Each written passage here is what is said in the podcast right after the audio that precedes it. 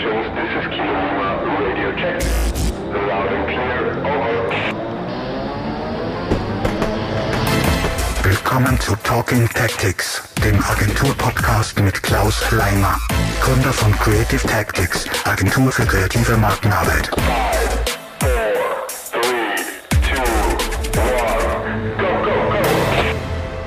Herzlich willkommen zu Talking Tactics, dem Agenturpodcast von Creative Tactics. Äh, wir sind mitten in der zweiten Staffel, ähm, wo ich meine Bürokollegen und Open Agency Members vors äh, Mikrofon gebeten habe. Und in der dritten Folge haben wir den vermutlich aktuell gerade schönsten Mann des Büros vor Mikro. Er hat sie extra für, er hat sie extra für unser Sommerfest äh, mit dem Thema Schwimmbadhelden einen wunderschönen Schnauzer stehen lassen.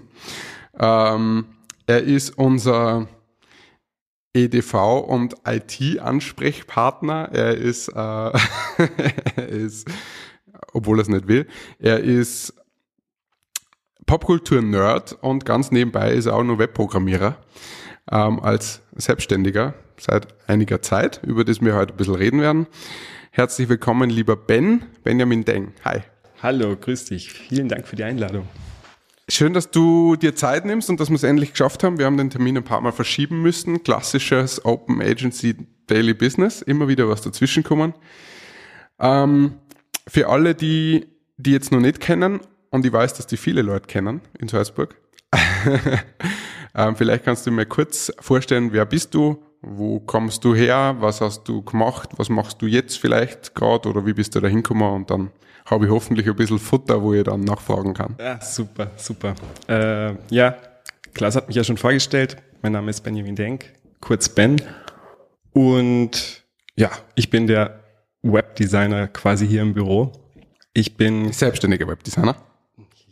muss man natürlich dazu sagen, ähm, ich bin gebürtiger Salzburger, geboren und aufgewachsen und mütterlichseits deutsche Wurzeln.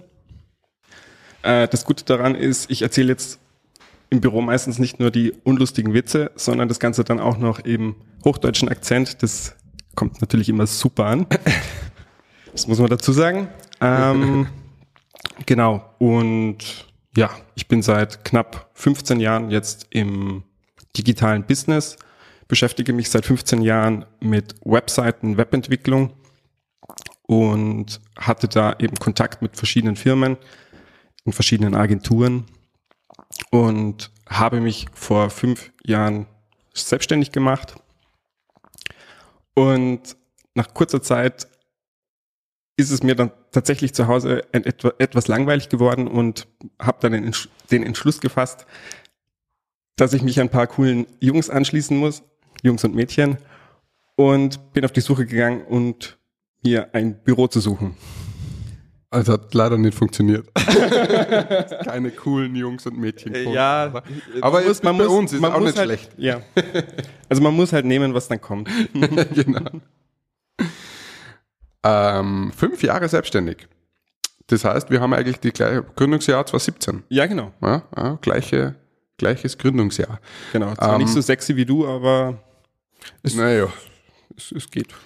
Ähm, das heißt, du hast vorher aber äh, im Angestelltenverhältnis gearbeitet oder nicht? Genau, also ich habe im Angestelltenverhältnis gearbeitet, eben auch für verschiedene Agenturen und habe mich dann so halt vorgearbeitet und Mhm. hatte halt immer auch wieder Kontakt mit den verschiedensten Leuten, oh, was jetzt eigentlich quasi in der Rolle als Selbstständiger mir auch zugute kommt. Mhm.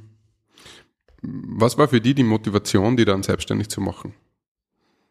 Äh, Im Prinzip eigentlich die versprochene Freiheiten und mit Freiheiten meine ich diese halbe Stunde kurz vorm Schlafen gehen.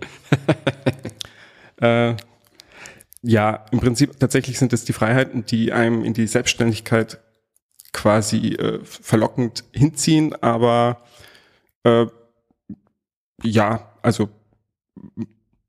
das ist jetzt tatsächlich eine gute Frage.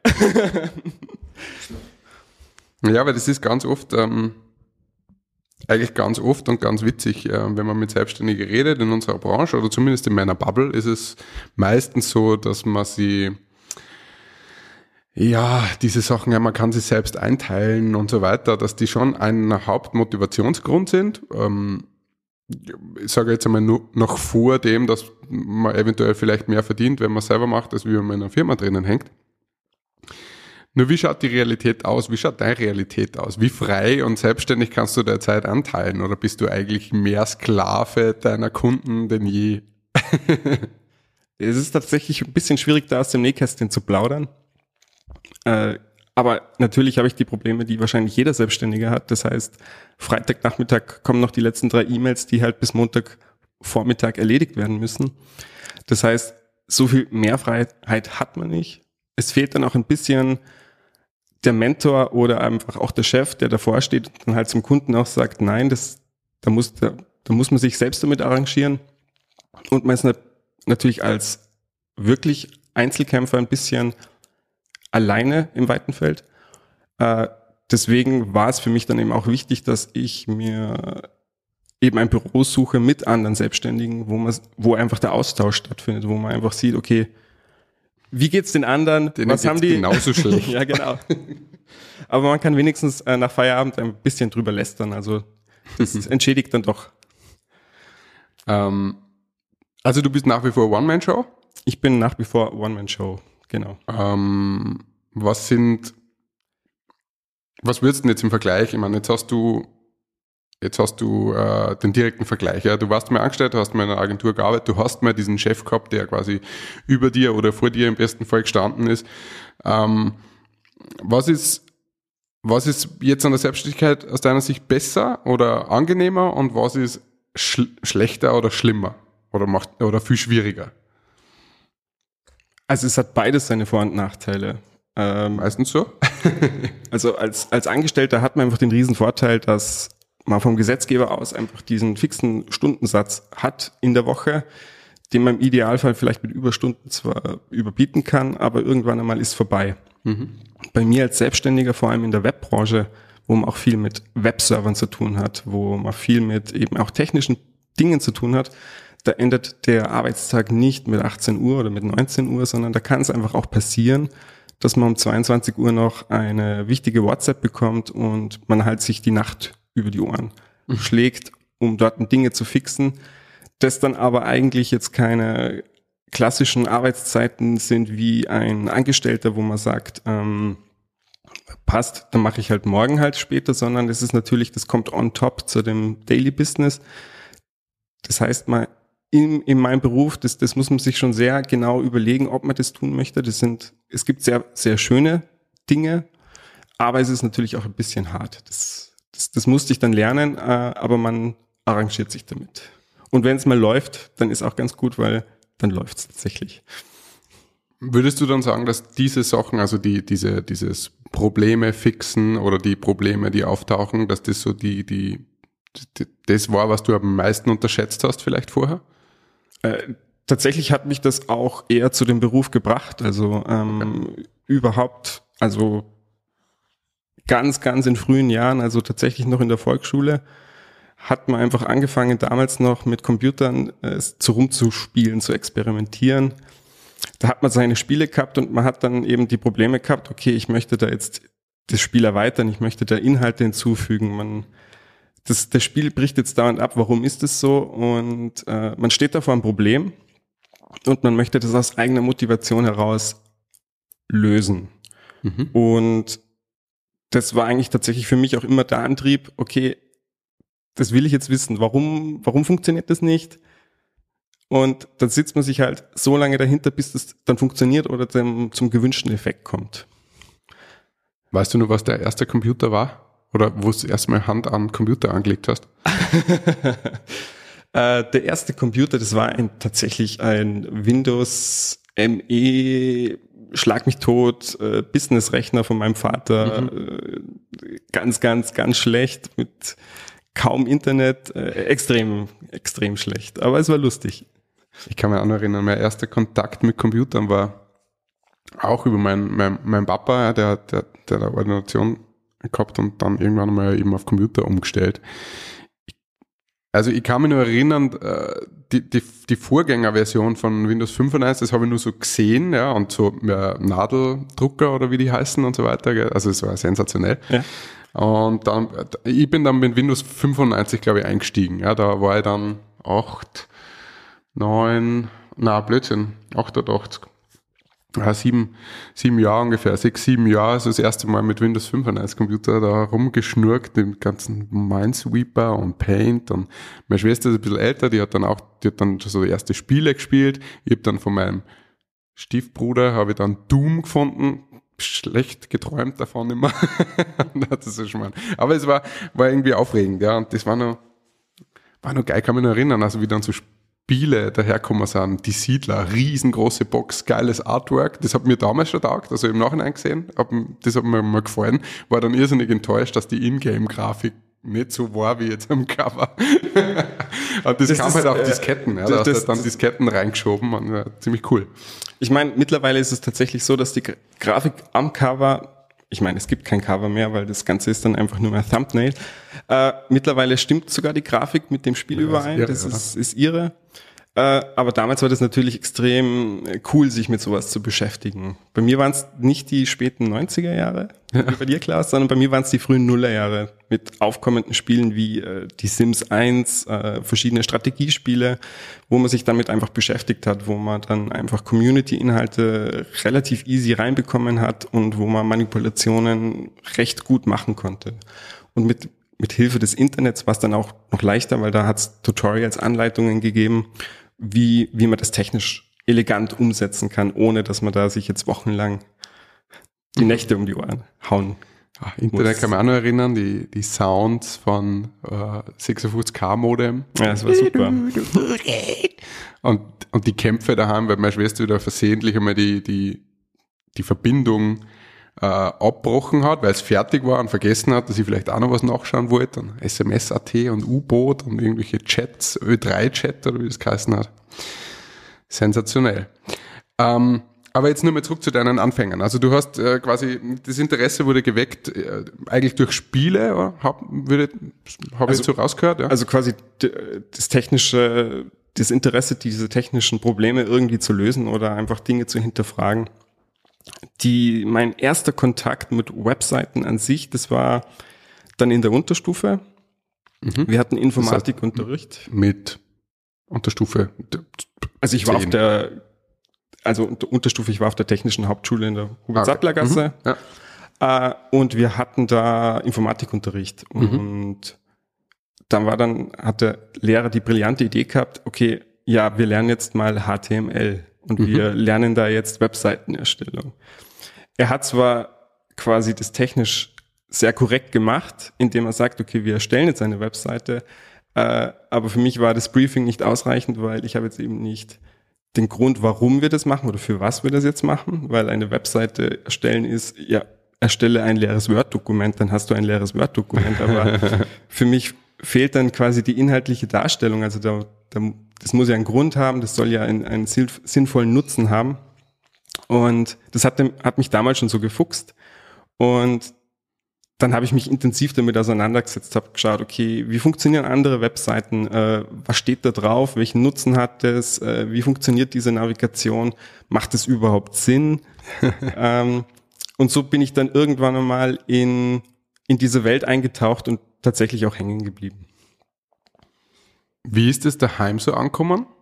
Weil ich weiß das von, von mir, also das war schon noch, wir sind ja jetzt nicht die, die von Anfang an mit Internet und Smartphone aufgewachsen sind und das war schon ja ein gewisses fremdes oder neues Feld, würde ich jetzt mal sagen. Das war nicht so ein Beruf wie, äh, keine Ahnung, wirst Polizist oder Arzt oder Jurist oder sonst irgendwas.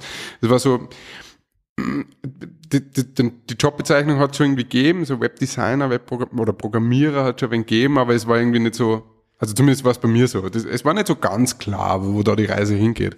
Wie, wie war das bei dir? Es ist natürlich so, ich sehe mich jetzt tatsächlich nicht so wie der typische Programmierer, der jetzt einfach nur da sitzt und Backend-Programmierung macht oder ausschließlich Frontend-Entwicklung, sondern das Interesse an sich kommt eigentlich aus dem Grafischen her. Also ich möchte Dinge schön gestalten. Und das war von meinem Vater aus schon zu Hause so. Der hat für dies oder arbeitet immer noch für die Firma Sony und hatte dort viele Kontaktpunkte zur Grafik, zur Gestaltung und wir hatten damals dann eben auch verschiedenste, nennen wir es mal, nicht ganz legale Versionen von frühen Photoshop, frühen äh, Macromedia Mhm. Geschichten. Äh, das hatten wir alles schon zu Hause. Das heißt, es ist zu Hause schon sehr gut angekommen und äh, ich habe das dann einfach quasi evolutioniert bei mir selber und habe einfach geschaut, ich möchte es jetzt gern schöner machen, ich möchte Inhalte darstellen, ich möchte, ich möchte da tatsächlich was Cooles machen und das war dann auch so im Freundeskreis, dass wir dann im Sommer gemeinsam, da hatten wir eine Phase, okay, wir möchten jetzt gerne Stop-Motion-Technik ausprobieren. Ah ja, das ist Flash. Ah ja, das funktioniert irgendwie.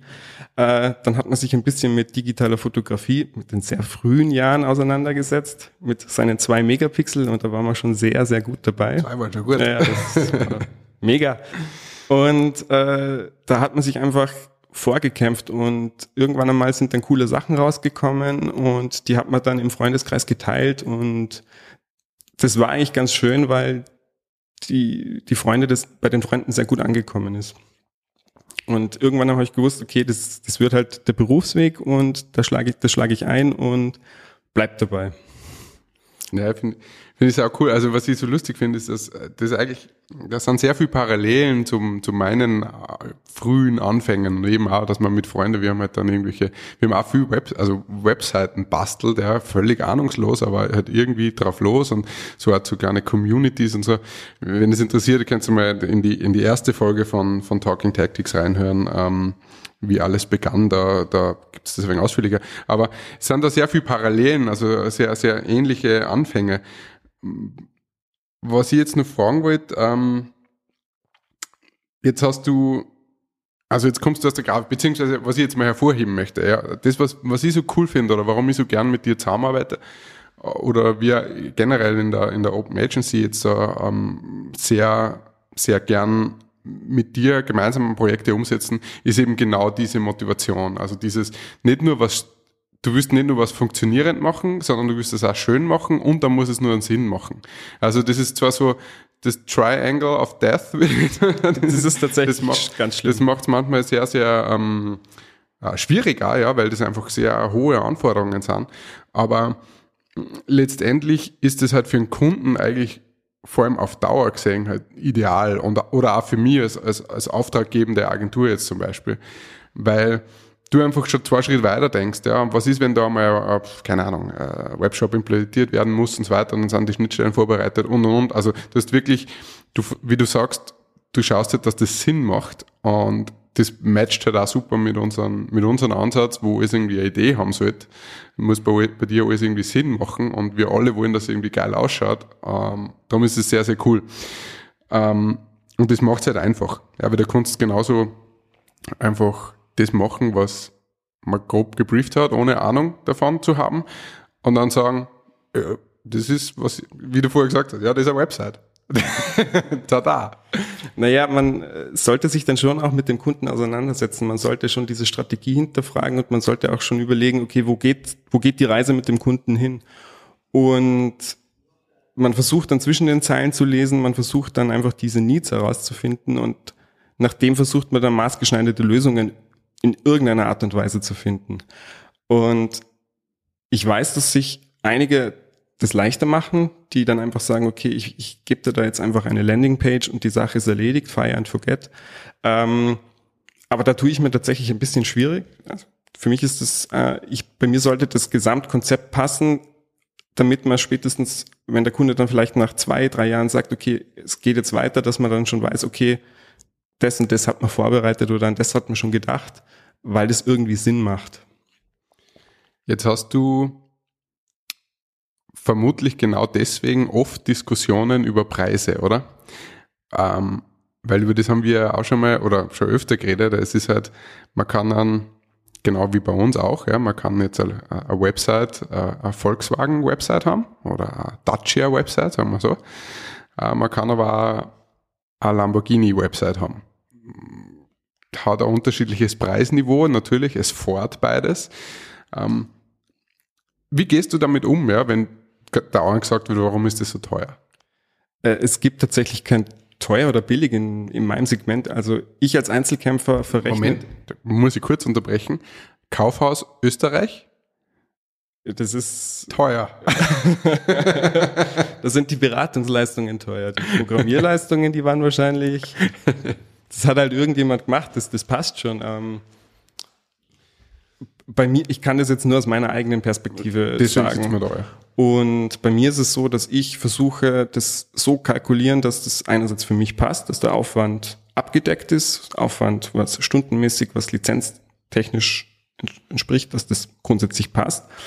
Ähm, aber das kann natürlich bei kleineren Projekten dann abschreckend wirken, weil einfach tatsächlich 20 Stunden benötigt werden für mich vom der Konzeption, vom Re- Research, von der Vorbereitung, von der Nachbearbeitung, von äh, den ganzen Dingen, die man dann noch zusätzlich braucht, wie ähm, bei Google anmelden etc. Am Ende des Tages habe ich dann einfach einen gewissen Stundensatz und der muss dann abgegolten werden. Ähm, Im Gegensatz habe ich das jetzt eben auch öfters erlebt gehabt, dass bei großen Projekten das genau umgekehrt ist, dass ich, dass meine Aufwandschätzung halt ziemlich genau dem entspricht, was ich erwarte, was da kommt. Aber dann natürlich andere dann sagen, boah, das ist jetzt aber sehr günstig. Äh, aber ich sehe das nicht als günstig, sondern ich sehe das eben, das ist jetzt der Aufwand, den ich da jetzt abgeschätzt habe. Also fair. Ja. Also ich versuche das so fair wie möglich zu halten. Ich glaube, was generell einfach ein bisschen ein Problem ist oder was, was wir bei uns auch immer wieder feststellen, ist halt dieses Denken, dass, du, dass man halt Zeit verkauft. Ja. Ähm, ich wollte es mal ganz aufhören. Ich wollte eigentlich von keine Stundensätze mehr reden. Ich habe es in der Praxis nicht geschafft, muss ich ehrlich sagen. Ähm, aber generell ist es ja schon so, gerade finde ich bei einer Website, ja, der, der, der Return, den ich dadurch habe, oder der, der, bei, einer, bei einem Webshop, finde ich es teilweise ähm, äh, krass, wo ich sage, ja, natürlich kostet der Webshop einfach mal ein bisschen was, weil wenn ihr ein Geschäft irgendwo aufmacht, dann kostet das auch am Anfang mal richtig viel, ja. Aber dann läuft das Ding oder braucht hoffentlich, wenn es gescheit gemacht ist, nicht sonderlich viel Wartung, ja. Ähm, und im Idealfall verkaufe ich halt dreimal so viel wie vorher mit Webshop oder überhaupt, wenn ich neu, neu gründe. Und ähm, wenn man sich dann einmal anschaut, was man das eigentlich braucht hat, ja, dann finde ich, müsste man eigentlich eher schauen, nicht wie viel hat der Ben jetzt da Zeit braucht, bis der Webshop steht, sondern wie viel hat ähm, der Kunde mit diesem Webshop jetzt Geld verdienen können, nach einem Jahr oder zwei oder drei. Und dann wird die, dann wird das auf einmal ein ganz kleiner Betrag nur mehr irgendwann oder, oder ja, ein Prozentsatz, was, die, was die Kosten tatsächlich dann sind. Gru- Grundsätzlich hast du natürlich da recht. Ähm, nur mein aktuelles Geschäftsmodell als Einzelkämpfer baut momentan noch auf die Stunden, also Mhm. auf Stundenverkaufen auf. Ja. Das ist, Das, ja, das mittel, mit, mittelfristige Ziel ist dann schon auch, äh, da aus einem Lösungspool Dinge vorzuschlagen, wo man dann eben quasi äh, das dann so anbieten kann. Aber für mich stehen jetzt in erster Linie oder in, auch in der nächsten Zeit quasi punktuelle gute Lösungen für den Kunden maßgeschneidert drauf an und da kann ich tatsächlich nur nach Aufwand gehen. Und das hätte ich jetzt tatsächlich auch so beibehalten. Ja. Mm, Was würdest du, was machst du am liebsten? Also wenn es so das Traumprojekt gibt, was jetzt von irgendwo daherfliegt, ähm, du kannst das so aller Menükarte zusammenstellen, was du gern machst und was du gern nicht machst. Ähm, wie wird das ausschauen? Also äh, mein Traumprojekt ist tatsächlich, äh, wenn das Team passt. Also ich, ich muss nicht alles alleine machen. Mhm. Also das ist ein Ding, was ich in den ersten Jahren in der Selbstständigkeit auch ganz gut gelernt habe, ist, man muss es nicht alleine machen, sondern such dir gute Leute zusammen, mit denen du die Projekte gut machen kannst. Mhm. Verteile die Arbeitspakete, vertraue auf deine Kollegen. Und da- die muss man natürlich gut ausgewählt haben. Ähm, und da ist es dann tatsächlich egal, ob das dann ein schnödes Backend-Projekt ist, ob das eine, eine gute Animation im Frontend ist oder ob das Unterstützung jetzt im, in der Usability, also im UI ist. Ähm, das macht dann für mich, also da ist es mir tatsächlich egal. Für mich ist es dann quasi das, das Endprodukt, das Schöne, das dabei rauskommt. Und im Endeffekt äh, kann man dann mit dem Projektpartner auf ein Bier gehen und hat es innerhalb einer angemessenen Zeit auch rübergebracht. Also das ist für mich die Idealvorstellung. Und ich kann jetzt nicht sagen, okay, ich, ich tue am liebsten gern Datenbankabfragen machen. Ich Ja. tue äh, am Ende des Tages dann Animationen planen. Also sondern es ist tatsächlich quasi äh, das Projekt, was im Vordergrund steht. Und wenn man das mit einem guten Team macht, in einem schönen Umfeld, wo man sich gegenseitig wertschätzt, das ist eigentlich im Prinzip mein großes Ziel. Mhm. Das heißt, du arbeitest einfach viel mit, mit, mit Freelancern auch zusammen und mit Genau. Agenturen und Genau. Okay. Und ja, ist ein cooles, ist ein cooles Learning. Also auch da wieder eine Parallele ähm, ging mir genauso am Anfang, vor allem wie ich nur allein war ähm, oder, oder zu zweit. Ja, da habe ich halt auch das Gefühl gehabt, man muss es allein machen, weil sonst ist ja nicht deins. Ja. Aber natürlich, ja, Teamwork makes Dreamwork oder wie man sagt. Ähm, am Endeffekt ist es natürlich ein besseres Ergebnis, ähm, wenn man wenn man zusammenhilft beziehungsweise seine Talente oder äh, auch- ja, auch sein Fähigkeiten, äh, Genau. Know-how ein wenig aufteilt. So könnte man so als Tipp für junge, selbstständige Webprogrammierer und Designer sagen, oder? Nicht alles allein machen können, äh, müssen. Also ich würde ich würd denen eher dazu raten, auch ähm, redet die Probleme an, die ihr so habt. Es gibt immer eine Lösung dazu. Irgendjemand hatte schon dieses Problem. Äh, sucht euch eure Bubble zusammen. Äh, schaut, dass ihr aber auch jemanden findet, der euch kritisieren kann in einem angenehmen Umfeld, weil permanent gelobt zu werden bringt dich nicht weiter, sondern du musst auch deine eigenen Probleme sehen und erkennen können. Äh, Hilfe ist immer gut zu haben und ganz wichtig für die Programmierer unter uns, äh, sucht euch die guten Plugins raus und schreibt nicht den ganzen Code selber. Spart Zeit und Nerven. Genau. Äh, guter Punkt, kritisieren. Ich bin ja der Nummer eins äh, Kritiker. Na, nicht Nummer eins, aber wir haben ja schon öfter mal gefetzt zum Thema Website. Ähm, ich sag's mal wieder ganz überspitzt und behaupte, schaut eh jede Website gleich aus mittlerweile. Was hast du da dagegen zu setzen? Ja, wenn ich jetzt anfange hier auszuholen, das, das, das kann, das kann Zeit. schon lange wir dauern. Haben, wir haben Zeit. Ähm, also für mich, wie ich das jetzt eh schon vorher angekündigt habe, für mich ist es wichtig, dass die Lösung passt zum Schluss. Äh, das Problem ist, dass wir oder dass die Menschheit an sich in Verhaltensmuster reinfällt, in Bedienungsverhaltensmuster. Es gibt einen Grund, warum Instagram ausschaut wie Instagram. Es gibt einen Grund, warum eine E-Mail-App ausschaut wie eine E-Mail-App. Du meinst, wie in, das Instagram ausschaut wie TikTok? Oder wie war das?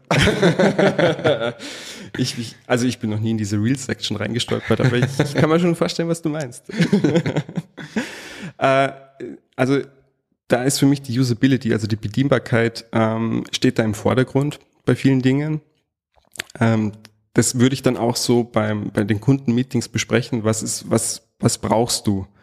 Und aus diesem, okay, du brauchst einen Buchungsbutton, dann stellt, dann werde ich jetzt mich nicht in den Weg stellen und das irgendwo verstecken, sondern das hat dann einen Grund, warum das dann wo ist.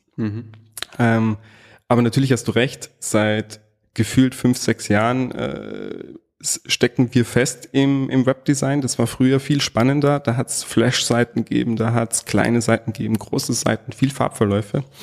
Ich hoffe, die kommen bald wieder.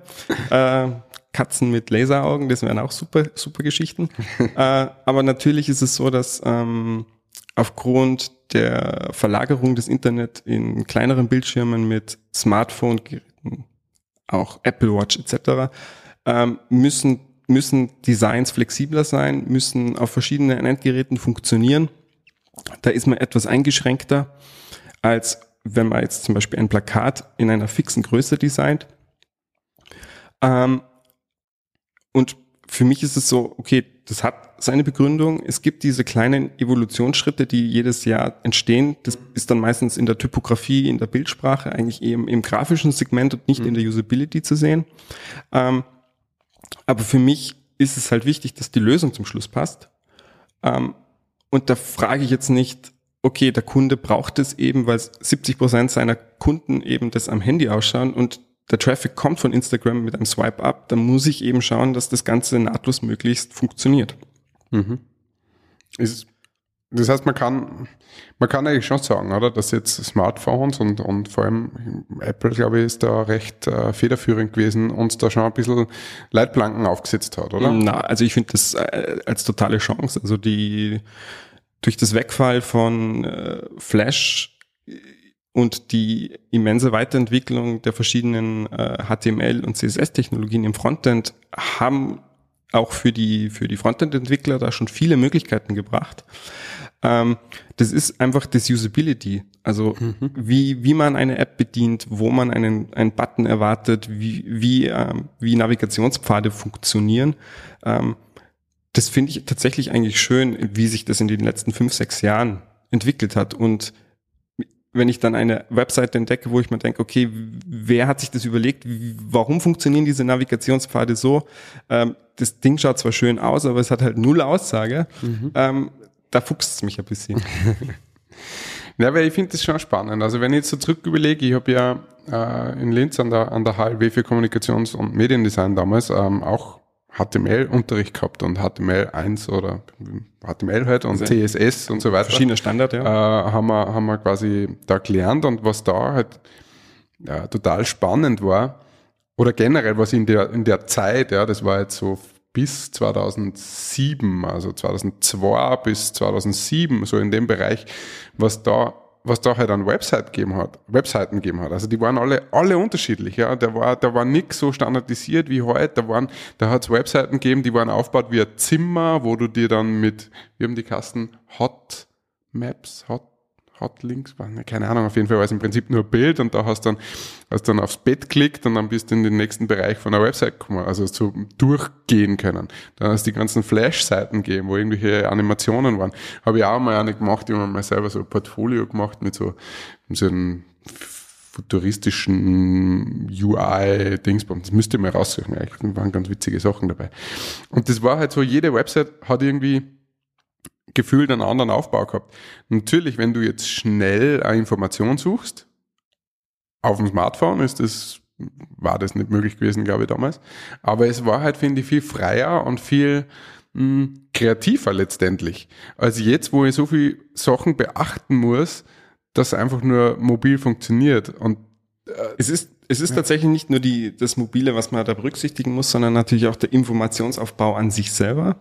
Das heißt, man ist ein bisschen gefangen in der Suchmaschinenoptimierung, in wie viel Text muss da drauf, wie muss diese Landingpage funktionieren, dass die gewisse Performance-Gründe, da, da ist man tatsächlich auch ein bisschen gefangen. Äh,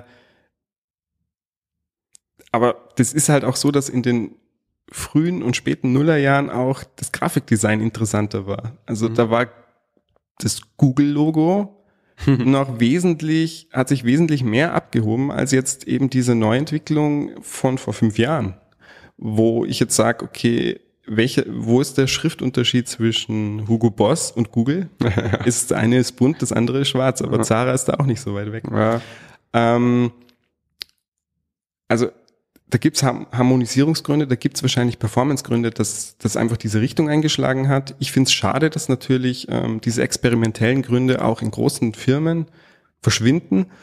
Ähm, aber diesen, also diese Entwicklung, da bin ich halt am Ende des Tages äh, ein bisschen aufgeschmissen. Aber ich meine, wir haben es ja auch probiert. Also wir, wir haben ja ein gemeinsames Projekt gestartet, wo wir gesagt haben, okay, jetzt überlegen wir uns, wir wollen jetzt keine Landingpage, was im, im Prinzip ein Flyer ist, sondern wir wollen, okay, wie überlegen wir, wie kommen, wie bringen wir die Leute dahin, sich mit dem Thema auseinander zu, auseinanderzusetzen? Da gibt's ja die Spielemechanik. Okay, wie kann man diese Spielemechanik weiterentwickeln? Und plötzlich ist man nicht mehr in einer Webseite, sondern plötzlich ist man in, in einem konzeptionellen Ding. Und, äh, und das fängt an, dann fängt es wieder an, natürlich Spaß zu machen, das Ganze. genau. Was du meinst, ist das Jump-and-Run-Game für, für RB Leipzig, oder? Genau, Ja, genau. genau. Da haben wir statt, statt einer Landingpage, wo die Informationen drauf sind und ein Voucher-Code, haben wir so ein, so ein wirklich so ein pixeliges Jump-and-Run-Game dann entwickelt, wo du Dosen sammelst und dann einen Voucher-Code generierst. Das war, das war wirklich sehr lustig und ein cooles Projekt und äh, das nicht auch einen Preis gekriegt? Das weiß ich jetzt gar nicht mehr. War das? Es war tatsächlich schwierig, nicht, einfach auch die, die Jury zu überzeugen, dass wir das eigentlich als Webseite eingereicht Ja, haben. das, äh, stimmt. Ja, es stimmt. Das, es- ist, das ist zugelassen worden als Website. Das war geil, ja. Das war HTML programmiertes Ding. Es ist, äh, technisch gesehen ist es eine Website. Technisch es ist es eine ist Website. und bleibt eine Website. Genau, aber nur weil es kein, keine Ahnung, Menü gehabt hat und einen Header, sondern einfach, ja, das ausgeschaut hat wie ein Arcade-Spielautomat, ist es nicht zugelassen worden beim Salzburger Landespreis. Sollte man vielleicht nur mal drüber reden mit den Damen und Herren. Na egal. Ähm, ich möchte nur mal ganz kurz zurück auf dieses, äh, was ich äh, wirklich spannend finde. Also, wir können jetzt eigentlich festhalten, oder, dass, dass sie die Technologie, also jetzt HTML vor allem oder die Programm, ja, die, die Technologie einfach hat sie weiterentwickelt. Es gibt eigentlich wesentlich mehr Möglichkeiten, eine Website zu programmieren oder zu machen, als es nun damals mit HTML und CSS gibt, Animationen und so weiter. Aber, äh, ähm, aber die, die Kreativität oder Diversität der Webseiten hat sich eigentlich zurückentwickelt. Das stimmt. Also die Möglichkeiten, früher wenig Möglichkeiten, viel ausprobiert waren, jetzt viele Möglichkeiten, wenig ausprobiert, damit Usability im Vordergrund steht, oder? Kann man das so sagen? Also ich würde sagen, es trauen sich halt viele nicht. Also Ja. es trauen sich viele Firmen jetzt nicht zu sagen, okay, ich will jetzt was komplett anderes haben oder ich nehme einen Teil der Webseite und mache halt irgendwas total Lustiges draus.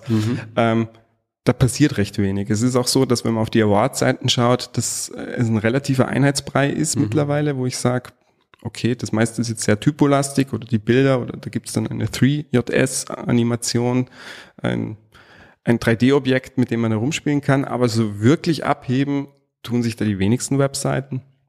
Und es ist aber auch im, im täglichen Geschäftsumfeld ist es so, dass man diese Konzepte, wenn man dann mit, mit sowas zum Kunden geht, das nicht ganz so gut beim Kunden ankommt. Also die wenigsten Kunden trauen sich da über den Tellerrand zu sehen und zu sagen, okay, das ist jetzt was Lustiges, das, ist, das können wir machen. Äh, na, man geht da lieber auf Nummer sicher und dass das Ding dann funktioniert, also rein funktional ist. Also ich glaube, wenn man jetzt, also liebe Kunden da draußen, wenn sich jetzt mal so äh, euren Browserverlauf durchschaut und, ähm, und so auf die letzten Webseiten oder die letzten Online-Shops äh, geht, ähm, wenn man da das Logo oben links oder in der Mitte oder oben rechts äh, austauscht mit einem anderen Logo, dann wird man nimmer, wird man jetzt nicht sagen können, ja, da ist was falsch. Ich glaube, man, man ist, behaupte ich jetzt einfach, man ist ähm, online ziemlich austauschbar. Und ich nehme da jetzt unsere eigene Website nicht aus, ja, weil wir, unsere basiert auf einem WordPress-Theme ähm, von. Please, ähm, was ich jeden kleinen Selbstständigen oder Agentur, die sich nicht viel mit dem Thema Website beschäftigen wollen, sehr empfehlen kann, was gut zum Bedienen ist. Aber ähm, ähm, ich finde es extrem austauschbar, die Webseiten, finde es sehr schade. Und ich glaube, dass wenn sie da wer traut, da enormes Potenzial drinnen ist, weil wenn jetzt einmal eine Website anders daherkommt, einmal anders aufgebaut ist, wir haben das ja bei The Salt ähm, für unseren gemeinsamen äh, Kunden The Salt gemacht, da haben wir versucht, das mal ein bisschen anders aufzuziehen, ein bisschen andere Menüstruktur ähm, äh, und schwupps haben wir tatsächlich auch einen Landespreis dafür gekriegt. Ähm, obwohl es jetzt keine große, ja, da haben wir jetzt das Rad oder die Website in dem Fall neu erfunden. Aber ich glaube, das Potenzial ist da und ich fände es auch cool, wenn sich da mal wer trauen wird, das auch mal auszuschöpfen. Es, es gibt natürlich, du hast es vorher erwähnt gehabt, ich, ich beschäftige mich ein wenig mit Popkultur. Ein Krieg- wenig. äh, krieg du bist dafür- ein wandelndes Lexikon für Popkultur und Trashfilme. Es gehört dazu. Ähm, es, jetzt, es passiert jetzt natürlich immer wieder, dass die Popkultur genau sich dieses Phänomen annimmt und ähm, Verweise darauf macht. Also es, äh, zum Beispiel die Disney Plus Serie Solar Opposites, äh, die dann eine Mini-Webseite launchen, die genau dieser 90er Jahre Ästhetik entspricht. Oder bei Rick and Morty. Es gibt da die verschiedenen Ansätze, die, die jetzt wiederkommen. Also diesen äh, Nullerjahre Trash-Ästhetik, würde ich Ja. jetzt behaupten, die jetzt so langsam in die Popkultur zurückkommt, aber da sind wir weit weg von eben jetzt Corporate-Geschichten oder eben auch tatsächlich Genau, das Kampagnengeschichten. äh, Dann so ein bisschen um- lustige Sachen mal oder Ganz- mal für, also ganz so kleine Spielerei. Na, aber ich fand das einmal spannend für, für, keine Ahnung. Also ich nehme jetzt zum Beispiel Mini, ja, äh, wenn es zuhört, ja. ähm, die Mininess, ja, die diese Marke in sich trägt, ja, und mit diesem smarten, äh, kleinen Raum clever nutzen und so weiter.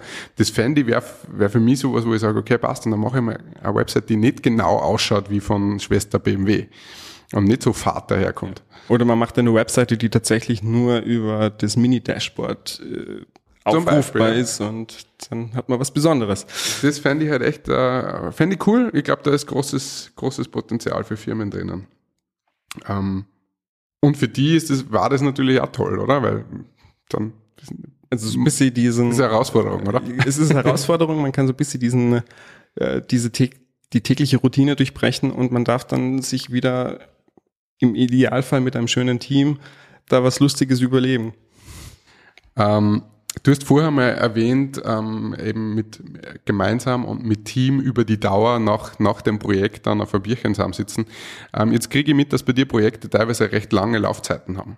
Ähm, beziehungsweise einfach auch nicht vorbei sind, wenn sie online gängen, sondern ähm, da vor allem in der ersten Phase oft noch viel zu tun ist und dann aber trotzdem auch Wartung und Betreuung dabei ist. Ähm, bei uns ist es eher so, wir haben sehr viele so kurze Projekte, teilweise extrem kurze Laufzeiten. Das ist in einer Woche oder was abgeschlossen. Vielleicht die längsten Sachen, wenn es mal ist, über, über drei Monate, die so nebenher gehen. Aber dann sind die meisten Sachen auch abgeschlossen. Wie, wie organisierst du die über so einen langen Zeitraum? Ähm, Wie behältst du da den Überblick, wann was machen muss? Benutzt du da irgendwelche Tools oder, oder hast du das alles im Kopf oder sind es nicht so viele Kunden und man kann das merken? Also das Wichtigste ist, dass man das eben nicht im Kopf haben sollte. Das, da wird irgendwann einmal der Kopf voll und man verliert die Übersicht. Also wichtig ist, dass man sich da intelligente Tools sucht, die einem eben quasi bei der, der Wartung von Webseite, bei dem Erstellen von sogenannten Support-Tickets unterstützen. Ähm, aber du hast recht, also ich bin ein bisschen eifersüchtig dann von den, nennen wir es mal, anderen Kollegen, die, ein, wenn ein Folder gedruckt ist, ist der Folder gedruckt. Wenn der Flyer erstellt ist, ist der Flyer erstellt. Hm. Aber bei einer Webseite, die ist jetzt deployed, die ist jetzt live. Das heißt jetzt aber nicht, dass das dann Das vorbei ist. ist, Ja, dann gibt es die sogenannten Feature Requests. Das heißt, okay, das, das Ding wird erweitert, dann gibt es ein, ein Update, das weiß nicht, äh, das Framework schießt und plötzlich muss man dran arbeiten. Ähm, man muss, das ist der Punkt, man muss sich da eben, muss sehr diszipliniert sein, man muss das organisieren. Ähm, man muss natürlich seine Lehr Lehrzeiten einplanen, damit man eben an, an Projekten nicht äh, quasi kollidieren. Aber es ist natürlich auch so, im, im täglichen Alltag ist es ähm, ist, ist die Kombination aus langen Projekten, ähm, dann unvorhersehbare Fehler, die auftauchen und dann Feature Requests, die sehr schnell passieren müssen, plus dann im, im schlechtesten Fall eben Projekte, die sich zögern, weil eventuell Feedbacks nicht daherkommen. Dann kommt es zu den sogenannten Crunch-Zeiten, wo dann einfach tatsächlich das Wochenende durchgearbeitet werden muss. Ähm, aber da kann ich niemanden einen Vorwurf machen. Das ist, sind dann einfach Dinge, die so passieren. Also wenn PayPal ein Update macht, wo das dann nicht funktioniert, dann muss man dann einfach sich die Zeit nehmen, um diesen Fehler zu fixen. Wenn ein SSL-Zertifikat auf einem Server nicht funktioniert oder, oder die Backups irgendwas haben, dann sind es Dinge, die man jetzt nicht links liegen lassen kann. Aber am Ende des Tages ist es dann Zeit, die im, im täglichen Leben oder einfach in der Arbeitszeit fehlt. Die muss man dann eben ergänzen. Hm. Also ich stelle mir das irrsinnig schwierig vor zum, zum Planen. Ähm, jetzt habe ich zwar vier Leute, die auf, wo man sich ein bisschen aufteilen kann und so und vielleicht haben wir jetzt eben auch nicht die Probleme, dass am Sonntag irgendwas mal ab, ab irgendein Server nicht mehr, äh, streikt oder irgend sowas. Also die, die, die Sorgen haben wir jetzt weniger. Im, im, Im schlimmsten Fall wird einfach der Ben mit einer WhatsApp, Äh, kannst du mal dich da um den Server kümmern? ach ja. Ähm, Aber es ist natürlich, also es ist wirklich schön, wenn, wenn das Ganze läuft, dann ist es äh, wirklich ein, ein, ein schönes Gefühl und man das Projekt abgeschlossen ist. Ähm, aber das ist das, was ich vorher gesagt habe. Also ähm, vor allem, wenn man jetzt als Einzelkämpfer hat, dann sollte man sich ein Team suchen. Äh, man sollte sich da einfach Dinge wie äh, eine Logoerstellung, das fällt zwar, weil man es jetzt zufällig für die Webseite braucht, könnte man das, wenn man etwas grafikaffin ist, dem Kunden mit anbieten, aber man tut sich selber damit keinen Gefallen, sondern teilt, teilt euch die Arbeitsschritte ein, teilt euch die Arbeitspakete an und am Ende kommt ein cooles Produkt raus, wo jeder zufrieden ist. dann muss sich der Grafiker nicht mit der Webseite beschäftigen und im Idealfall der Frontend-Entwickler muss sich jetzt nicht da diese Typografie überlegen oder diese Typomechanik. Das äh, ist eigentlich genau der Grund oder der Punkt für die Open Agency letztendlich. Ähm, wo wir halt gesagt haben, wo du theoretisch Sachen, also wo es immer darum geht, dass der Einzelne mehr anbieten kann, als er Einzelne anbieten könnte. Weil du kannst jetzt eben Sachen auslagern, wenn, keine Ahnung, wenn eine Anfrage kommt, du brauchst einen Film, ja, dann schreist du mal über deinen Tisch rüber zum, zum David. Ähm, oder wenn grafisch was brauchst, äh, bei uns, oder mit David, äh, mit David, sag ich, mit Patrick Fotografie oder mit Clemens Illustration und und und. Max, der diesen äh, Podcast produziert, äh, für was Audio betrifft ähm, die also wir haben ja, was begonnen hat als eine Bürogemeinschaft, also darum sitzt die auch da, ja, oder auch in dieser Reihenfolge. Wir, zuerst war die Verena, dann habe ich Patrick und Nina kennen, oder haben wir Patrick und Nina kennengelernt und dann, äh, dann kamst du zu uns. Und die begonnen hat als Bürogemeinschaft und der Motivation war, du musstest raus, also du wolltest raus von daheim, wolltest ein bisschen einen Austausch haben und ein bisschen sehen, wie es den anderen so geht. Kannst du dich nur erinnern, also ich kann mich nur erinnern, ein bisschen, ähm, kannst du dich nur erinnern an unsere erste Begegnung oder an das erste, das erste Mal, wie du, wie du, wie du jetzt uns kennengelernt hast, äh, wo du dir dann gedacht hast, hey, da, da möchte ich hin. Wie, wie, wie war das? ich glaube, die allererste Begegnung, das war, du hast mich angesehen und hast, mal, hast halt gedacht, äh, was will der jetzt da? So, so habe ich das nicht in Erinnerung. ähm, ich, ich bin durch den Patrick tatsächlich ins Büro gekommen. Ähm, das war Frühjahr 2018, wenn ich mich nicht irre. Das war unser Office-Flohmarkt, oder? Das war der Office-Flohmarkt. Ja, ja, genau. Ja, und ähm, ich bin einfach hergegangen und habe gefragt, ja, braucht ihr zufällig jemanden im Büro oder habt ihr einen, einen, Platz frei für mich? Ich muss raus, mir fällt die Decke auf den Kopf. Ich brauche einfach diesen Hardcut von dieses Privatleben, auch wenn es nur zwei Stunden sind am Abend. Mhm. Ähm, und das andere ist die, die Arbeitswelt. Ich brauche diesen Hardcut. Mhm. Und, äh, und dann hat der Patrick gesagt, ja, komm halt nächste Woche mal vorbei, probier mal aus. Und so bin ich dann eben ins Büro gekommen, habe meinen Laptop gepackt, hochnervös und bin Richtung der Franz-Josef-Straße gegangen. Genau, waren wir nur äh, ein Haus weiter in der, in der Franz-Josef-Straße 12. Genau, und seitdem bist du, bist du bei uns und übernimmst dankenswerterweise auch immer wieder ein bisschen unsere persönlichen äh, ähm, EDV-Probleme, nenne ich es jetzt mal ganz blöd, weil ähm, du der Einzige bist, der da wirklich Ahnung davon hat ähm, auch was Server und Netzwerk und so weiter betrifft. Dafür jetzt einmal vor alle Leute ganz offizielles Dankeschön, dass du das immer wieder machst und da irgendwie nur dazwischen äh, reinbringst.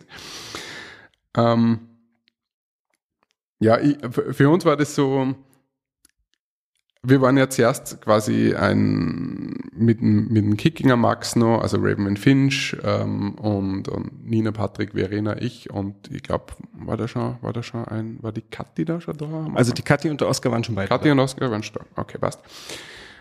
Ähm, da war das so, ja, okay, jetzt haben wir da quasi den externen. So, hm, wie, wie gehen wir das jetzt, wie gehen wir das jetzt an und hm, passt, also wie offen sind wir da jetzt und nicht und hin und her. Und es hat sich eigentlich dann relativ schnell ergeben, dass wir das wie mit allen anderen auch machen. Also dass wir halt ähm, im Prinzip über alles äh, reden können und uns gegenseitig helfen, weil genau deswegen ja, das ist der Riesenvorteil. Ja. So soll's ja, so soll's ja letztendlich, so bringt's auch jemandem was.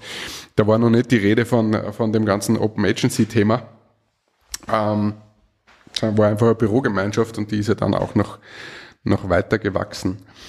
Ähm, wie schaut denn die Zukunft aus von dir, von Studio Benjamin Deng, oder? Also das, das, so? das, ist tatsächlich einfach der Name, den ich mir damals selber gegeben ja. habe, weil gefühlt jeder zweite Selbstständige hat sich Studio genannt und ich habe halt gedacht, ich bin minder, mindestens so cool wie die anderen auch und habe mich halt dann selber so genannt. Ähm, das ist jetzt die berühmt-berüchtigte fünf, fünf Jahresfrage. Die fünf Jahresfrage, ja, wenn du so ähm, nennen willst. ähm, da habe ich tatsächlich keine Antwort drauf. Also ähm, nach zwei Jahren Corona, ein Jahr, sagen wir es mal, 2022 möchte ich lieber gar nicht drüber reden. Dann ist es für mich jetzt tatsächlich schwierig, äh, Zukunftsprognosen zu machen. Also für mich ist wichtig, dass man eh schon wie angekündigt, dass, dass die Arbeit grundsätzlich passt, einem Spaß machen hm. muss und soll. Äh, und das Ganze in einem Umfeld, wo wo, wo man sagt, okay, ich bin jetzt mal zufrieden, auch wenigstens für die nächsten zwei, drei Jahre. Aber zu sagen, ob man persönlich jetzt wachsen möchte, ob man, ob man das, äh, ob man Dinge wechseln möchte, das Oder ob man auf Sabbatical geht. Balkonien, wenn dann, wenn dann Balkonien natürlich. Ähm, also mir taugt es tatsächlich so, wie die aktuelle Situation ist. Das, das gefällt mir eigentlich ganz gut. Die Richtung stimmt und ja, so, so würde ich gerne die Frage. Lassen lass mal so stehen. Ähm, Pandemie, guter Punkt. Wie bist du durchgekommen? Digitalisierung war ja ein großes Thema in der Pandemie. Ich Ja. würde als äh, Beschleuniger sehen.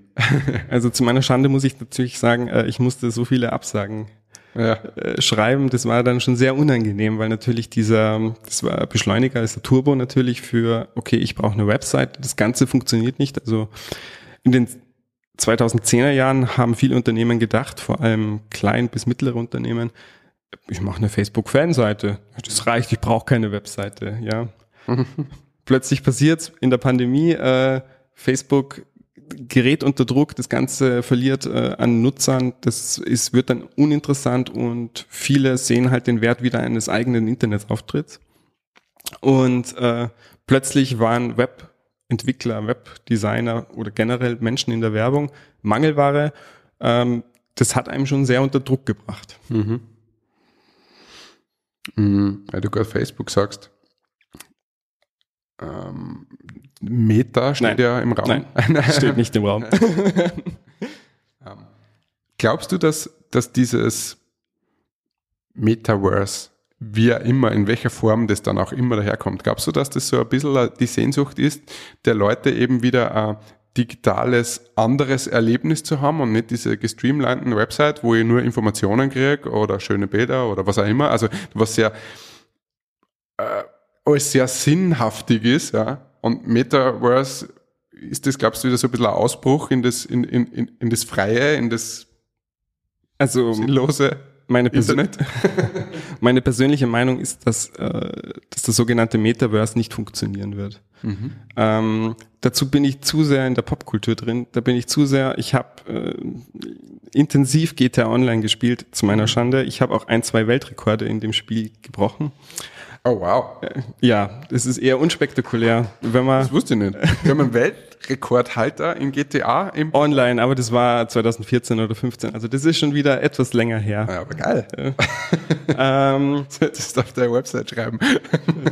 Äh, ja, also äh, es kommt natürlich auf die, auf die persönliche Webseite, bitte schaut's nicht drauf, da ist tatsächlich nichts drauf, aber es kommt ein, ein großer Mario Kart äh, gefahrene Kilometer und wie viele Runden man gewonnen hat, Counter drauf.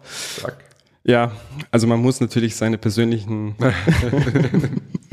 sonst schon nichts kann. Ja, genau. äh, aber zurück auf deine ursprüngliche Frage zum Metaverse ist, ähm, das Ganze ist natürlich jetzt äh, ein riesiger Aufschrei und der Marketing-Gag von Facebook direkt, wo ich jetzt persönlich nicht glaube, dass das eins zu eins so funktionieren wird, wie das Mark Zuckerberg gerne hätte.